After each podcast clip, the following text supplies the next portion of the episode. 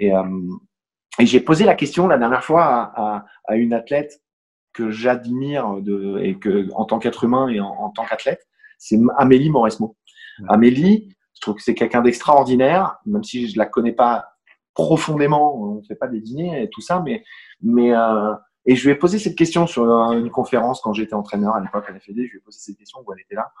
Je lui ai dit, comment toi aujourd'hui avec le recul, tu peux m'expliquer se louper à Roland pendant autant d'années Que tu le fasses quelques années, mais tu es tellement intelligente, tellement travailleuse, tellement bien entourée, tu, enfin, ta structure, ton machin, tu es tellement une bonne joueuse de tennis que tu n'as pas trouvé la solution. Et nous, aujourd'hui, en tant qu'entraîneur, comment on fait si toi, tu trouves pas la solution en tant qu'athlète?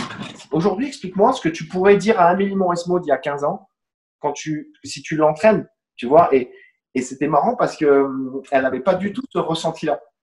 Tu vois, elle avait, elle avait pas, euh, pour elle, elle n'avait pas vraiment euh, alors que moi, pour moi, sans avoir le pouvoir lui, poser la question, ben, je me dirais, putain, elle, elle, avait ce truc, cette faiblesse, ce petit truc de faiblesse mentale. Finalement, il y avait une faiblesse chez elle, une faille qui faisait que c'était là où elle n'arrivait pas.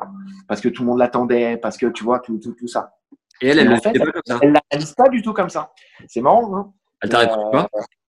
Elle m'a répondu qu'elle arrivait, qu'elle était prête, sauf sur certaines années où elle arrivait un peu plus blessée ou truc, bon voilà, des aléas du sportif, mais, mais que qu'elle ne vivait pas comme ça, que les gens l'avaient, euh, que les médias l'avaient beaucoup, euh, beaucoup mis comme, euh, tu vois, c'est-à-dire Mauresmo perd encore au, deuxième tour lamentablement, comme enfin, quand c'est écrit ça sur l'équipe le lendemain, bah, tu, te dis, bah tu crois aussi un peu hein, à la con, mais mais c'est elle, elle, elle, le ressentait pas comme ça. C'est marrant. Hein. et finalement, quand tu analyses sa réponse, tu te dis c'était une vraie championne. Parce que, parce que, justement, finalement, toi, tu croyais qu'il y avait une faille et elle, sa faille, elle en faisait un truc. Euh, peut-être qu'il y a une faille, mais je la mets de côté parce que je vais gagner Wim la semaine prochaine. Parce que je m'effondre pas. Parce que, enfin, tu vois, finalement, elle arrivait à, à faire de ses failles parce que je pense que c'est une faille, moi, de l'extérieur. Je peux me tromper, mais et, mais, euh, finalement, elle en faisait euh, quelque chose qui, qui était une force pour elle, je pense.